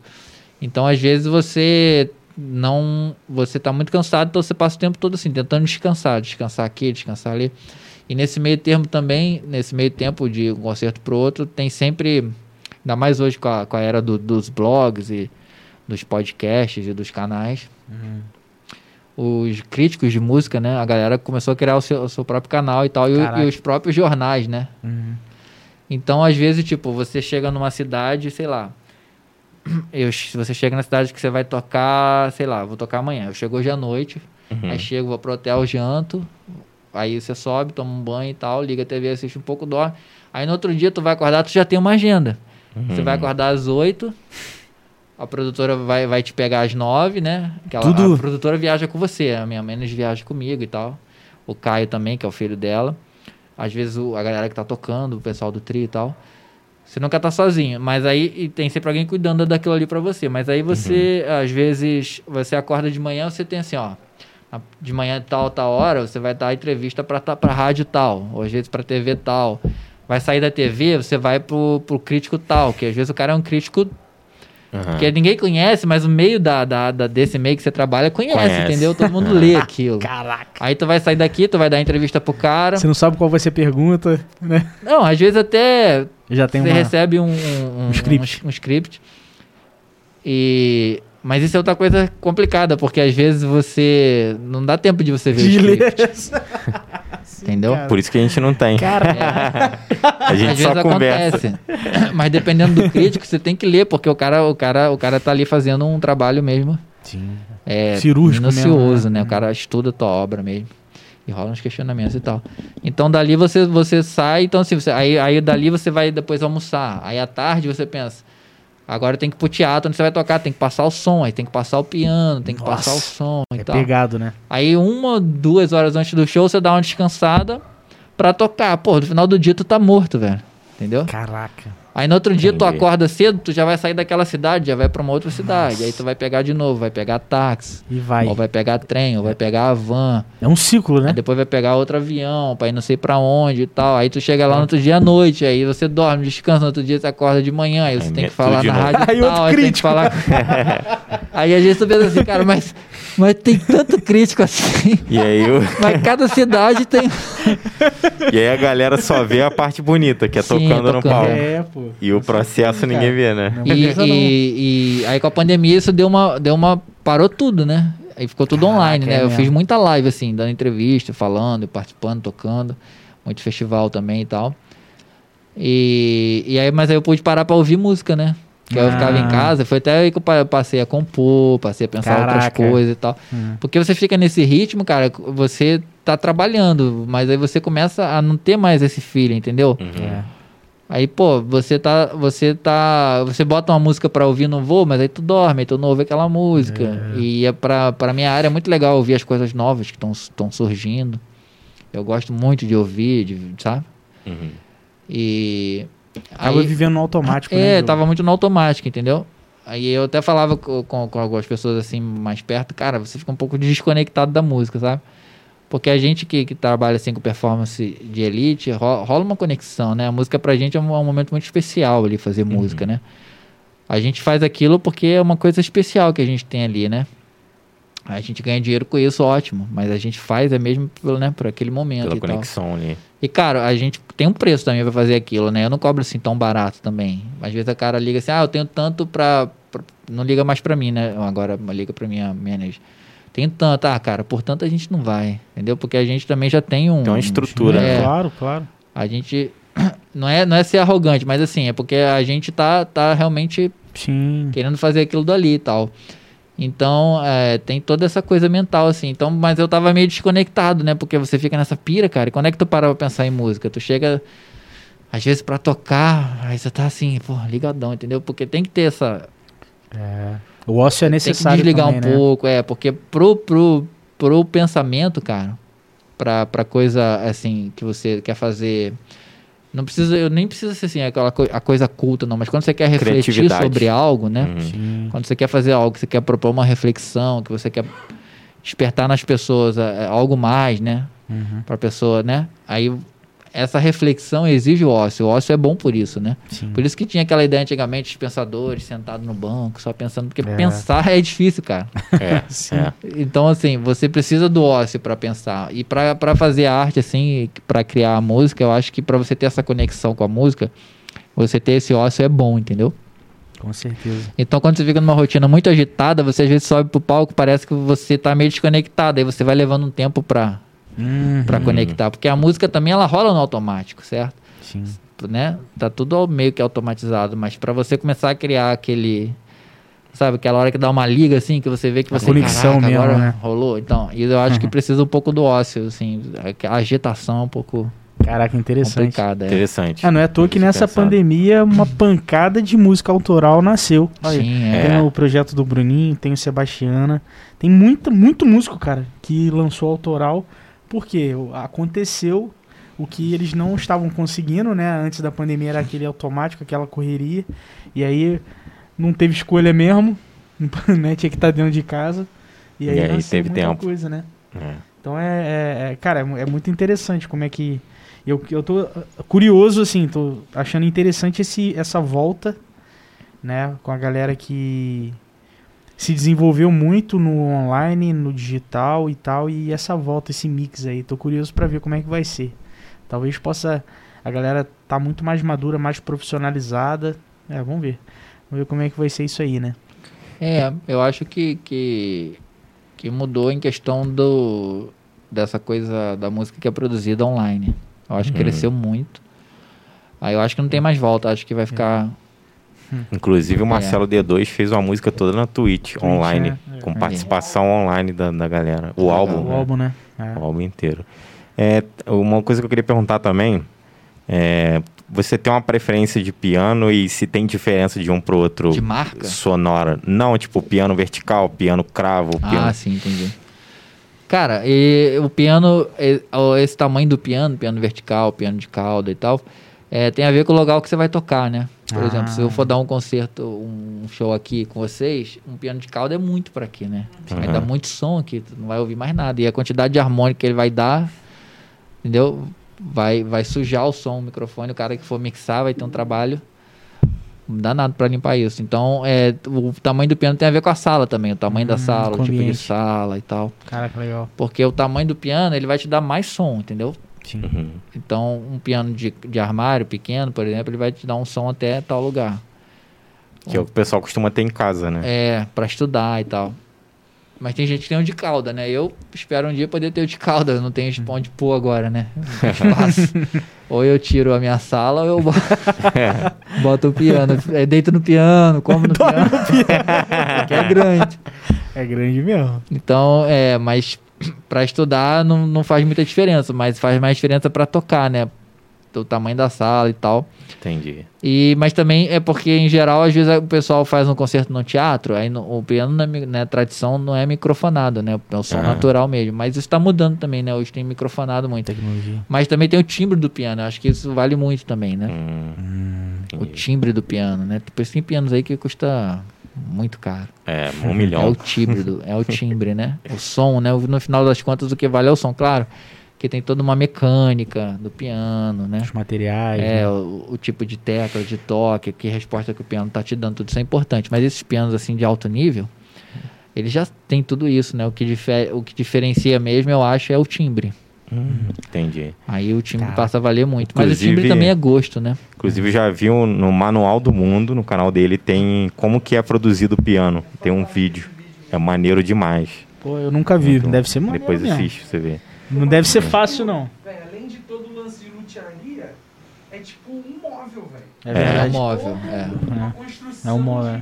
É um móvel. O a galera que, que não ouviu aqui, além da. O Bruninho falou, além da parte da construção de lutearia, é um móvel, né? Então é. Cara, Não, é um legal. móvel, sem dúvida. É um móvel. E, e você já teve algum imprevisto assim de ir tocar um lugar e tá desafinado, alguma coisa assim? Já teve algum. Cara, an- antes, no início assim, tinha muito, né? Agora que, que, que a gente passou a ter um certo. é, um certo de- destaque maior e começamos a tocar em, em outros lugares, são lugares mais preparados, Aí né? já não. Aí sim. não, é- não tem como, porque o afinador tá lá no dia, né? Ele, é- você só. Você vai passar o piano agora e ele já tá lá afinando, você chega lá, ele fica do seu lado, você passa o Ah, piano. pô. Você fala, ó, mexe mais aqui nessa tecla, mexe mais nessa. E ele fica lá, inclusive, depois, se você precisar, ele volta e mexe. Ah, legal. Mas cara. você encontra, assim, pianos não tão bons. Não que não tão bons, assim, você encontra pianos melhores que outros, né? Uhum, Sim. Depende também disso. Isso Qual- acontece, é. Uma tecla, talvez, uma. É, não. é, às vezes o piano ele tem uma idade já, Ah, né? tá. o outro é mais Sim. novo, mas às vezes também não é, não é regra. Às vezes o piano é novo, mas o som do outro é melhor. Ah, o, sim, o sim. mais antigo às vezes Uhum. tem questões melhores e tal. Não é regra, não. O piano também é uma coisa Por isso que sempre quando você for comprar um piano, é legal você não comprar assim, por marca ou pela internet. Ah, é? É legal marca. você tocar. Ah, Eu gostei desse que eu tô tocando, então vou levar esse aqui, entendeu? legal. Ah. Porque não é igual. Eu posso comprar, sei lá, se eu pegar três pianos da Yamaha e três da Stanley, tá, não vão ser igual. Cada piano vai ser uma coisa. caraca. É uma coisa muito assim, orgânica. Particular, né? É. Cada piano vai Entendi. ser uma coisa. Não. E eu acho que, tipo assim, um violão também é assim. Esses instrumentos mais assim, Sim. um baixo acústico, um violão cello, um violino. Eu acho que também tem isso, de você não basta só a marca, você né, tem que tocar e ver. É. Porque acaba sendo uma coisa pessoal também, né? Como você sente aquele instrumento, como é que você interage com o instrumento. É, uma e tem uma conexão, coisa né? também, o instrumento sente o clima, porque é um instrumento Uhum. Verdade. acústico, né? A A madeira, vai- madeira. a madeira sente o clima, então assim, Dependendo se tá quente, É. se tá frio, né? Ele contrai, retrai, né? Tem tudo isso, cara. Cara, legal. Tudo isso legal. faz parte da, Meu- da nossa meu- rotina. Meu pai tem muito, assim, meu pai é mais violão, guitarra, mas ele tem muito disso. Ah, vai na loja. Não, não vou comprar na internet, vou lá experimentar, vou ver qual é. né? Se é mais macio, ah, Takamine, beleza, Takamine é uma marca legal pra violão, mas e aí? Né? Esse É, daqui tem é mais duro, coisas. mas, né? A é muito- corda que você a corda. usa, tudo influencia. É, isso é mesmo. Porque o, co- você tá, o seu corpo que tá interagindo, né? Sim. E às vezes eu gosto muito de um piano, ou outro cara que vai tocar depois não gosta. Tem isso Hum. também, gosto também. Uma coisa que eu percebi também é, é no piano em si, piano você tem que dar meio que umas porradas mais forte porque, né, é mais duro e tal. Tecla, tecla pesada. Depois eu, corpo. é, aí depois quando eu fui fazer aula de teclado, eu quase quebrei o teclado, porque eu tava acostumado a bater forte na parada. É, mas aí né? você vai acostumando, né? Você sabe depois com o tempo que. Hoje tem tipo, Já preseta, né? hoje tem tipo simuladores, né, da, daquele peso ali da tecla, né? Antes não, não tinha. a A primeira vez que eu, pesada. primeira vez que eu vi um piano foi na sala Cecília Meirelles lá no Rio. Sério? janeiro. Eu era, Caraca. eu era novo, fui lá com a Euterpe, que ia ter um negócio de bandas lá. Aí tu já viu um pianão mesmo lá, porque ela tem. É. Aí, tipo assim, eu só tinha visto em filme, na televisão, nunca tinha visto de perto, né? né? E nas lojinhas de música que eu entrei aqui não tinha isso, né? Aí eu entrei, eu olhei assim e falei, caraca, que maneiro. Aí eu fui lá, apertei uma tecla pra ver qual que é. E a acústica da sala lá é impecável, né? Então, se um cara fala baixinho lá no canto, no final você ouve, porque Caraca, o som da sala é, é incrível. E foi a primeira vez que eu ouvi um piano de perto, assim. E, né, tive essa experiência. Isso é, isso é legal demais. Mas eu sempre percebia que essa, essa questão que ele falou de o som ser diferente, igual é, o Benito de Paula gostava de tocar piano cravo, né? Que ele tem um som mais estridente, menos grave, né? E então eu sempre é, pensei nisso, tipo, pô, qual a diferença, por que isso, por que aquilo e tal, né? Então foi mais a curiosidade mais nesse sentido mesmo. E, Diogão, qual dica você daria aí pra um jovem que quer começar a tocar piano, é, daqui de Barra? O que, que você diria, assim? Quais dicas você daria pra essa molecada aí? Ah, primeiro é a dica de estudar mesmo o instrumento, né? O cara é, buscar ali um estudo qualificado, um bom professor. E, e depois, se ele decidir ser músico mesmo, ele vai precisar né, conhecer os caminhos, né? Sim. Ver que tipo de, de área do piano ele quer trabalhar, porque também tem várias áreas, né? A minha dica é mesmo a pessoa começar a estudar o instrumento, ver como é que ela vai se sentir e tal. É ver o nível de, de, de retorno que ela vai ter, ela instrumento, né? No sentido de como que ela vai evoluir e tal. E daí ela decidir se, tipo, se eu quero ser profissional, né? Ou amador, eu acho que é, vem, isso vem muito da relação com o instrumento. eu não Conexão, queria né? ser músico, eu tava estudando música. Hum. E aí minha relação com o piano, eu falei, cara, pô, quero, quero fazer isso durante a minha vida toda, né? Quero, É isso, né? é, você tem que descobrir isso, né? É. Mas se é um hobby também, o cara quer ter um hobby pra tocar, é muito legal também. Você sim, poder. Sim. E aí, de vez em quando a pessoa pode fazer concertos também. Sem compromisso, né? Ela pode ter um hobby ali também. É muito legal porque. Porque é algo é, que, que é prazeroso e que te ajuda também a, a. Como é que eu vou dizer? A você sair um pouco da- do seu mundo, né? Porque é um mundo próprio, né? Sim. Então, às vezes, eu tô ali estudando piano e passou, sei lá, 3, 4, 5 horas e caraca, o que aconteceu no mundo? Eu não sei, eu tava ali só. Estado de flow, né? É, eu tava ali só tocando e, e vendo e fazendo, entendeu? Caraca. Então, ele ajuda também um pouco isso. Eu acho que tem um, todo, todo estudo musical tem um pouco dessa coisa terapêutica também, né? Sim, não, sem dúvidas. E você já. Tanto já- quem toca quanto quem aulas? ouve, né? Cara, eu não dou aula mais por conta de de, de tempo, né? Eu faço outras coisas agora. Uhum. Aí eu não tenho dado aula particular de piano, né? E já faz alguns anos que eu não dou, assim. É Um um ou outro eu pego às vezes assim pra dar um. Uma orientação. É, tipo, faço assim um- uma aula bem avulsa, sabe? Mas quando eu vou pegar aluno de aula avulsa, eu, tenho que, eu, já, eu só pego se for avançado, saca? Ah, Sim. Que é pra trabalhar coisas bem específicas, eu não pego mais iniciante e tal. Porque isso, isso exige muito, né? uhum. E o tempo que eu tenho hoje, eu Tá tenho corrido. gastado com outras coisas, né? Sim, priorização, né? Que eu É. preciso fazer pra estar tá, é, mantendo a roda girando, né? Sim, sim. E além de eu ter que fazer todo um trabalho de pré-produção, apesar de ter várias outras pessoas me ajudando, mas eu também tenho coisa que eu que tenho que fazer e eu tenho que estudar, né? É. É verdade. Ensaiar, né? É, porque o piano ele é um instrumento que, tipo assim, se eu passar uma semana sem estudar, já tô complicado pra dar um concerto, porque ele é Caraca. um instrumento que, Exige, né? que exige, ele te cobra, entendeu? Então Caramba. você tem que estar ali todo dia, estudando, estudando, mantendo aquilo. É, é, é isso é uma coisa também de quem quer viver de tocar qualquer instrumento. Porque os Disciplina, né? é, é uma, tem, que- tem que desenvolver essa coisa da disciplina, mas também você tem que saber que é, é, é uma vida, assim, dedicada àquilo, né? Sim. Você tem que separar no mínimo duas horas por dia para você estudar depois que você chega no nível, né? Numa performance assim de elite, você tem que ter no mínimo dois, duas horas por dia para estar aquilo ali, para você manter e tal. Caraca. Exige, cara. E, quanto, e qual, normalmente é o quê? De manhã, à tarde, à noite? Ah, com a pandemia ficou mais tranquilo, né? Eu estudo um pouco de manhã, um pouco à tarde, mas agora Uhum. que as coisas estão voltando, aí depende. Às vezes eu consigo estudar à tarde, às vezes eu consigo estudar de manhã. Muda É, assim. Depende da, do, do nível Quando de dá, trabalho. no, no caso da turnê, então tem que. É, mas na turnê a é gente tocando, consegue né? ter, ter o piano com a gente, né? Acompanhando ali. Você chega num lugar e alguém separa um teclado, às vezes um piano digital pra você tá, dar uma Ah. estudada e tal. Ah, legal, Não cara. dá pra ficar longe não, porque dá, dá problema. Às vezes você vai tocar num lugar, mas aí você consegue é, o piano por algumas horas pra você estudar. Ah, sim, sim, sim. Dá pra você saber ali como É. que é aquele instrumento. É, ali, é verdade. Verdade. Cara, muito bom. Jogão, o que eu tenho a, a lhe dizer é assim, muito obrigado, cara. Poxa, imagina, eu que Hum. agradeço. É uma honra de verdade, cara. É, repito, assim, um cara daqui, Pois da é. nossa região, fazendo aí, viajando aí por vários, vários lugares, entregando a música pela música, né? E é, é muito bonito e admirável, cara. E valeu mesmo aí. Inclusive tem uma lembrança aqui. Ah, é. Ah, É M, né? é M.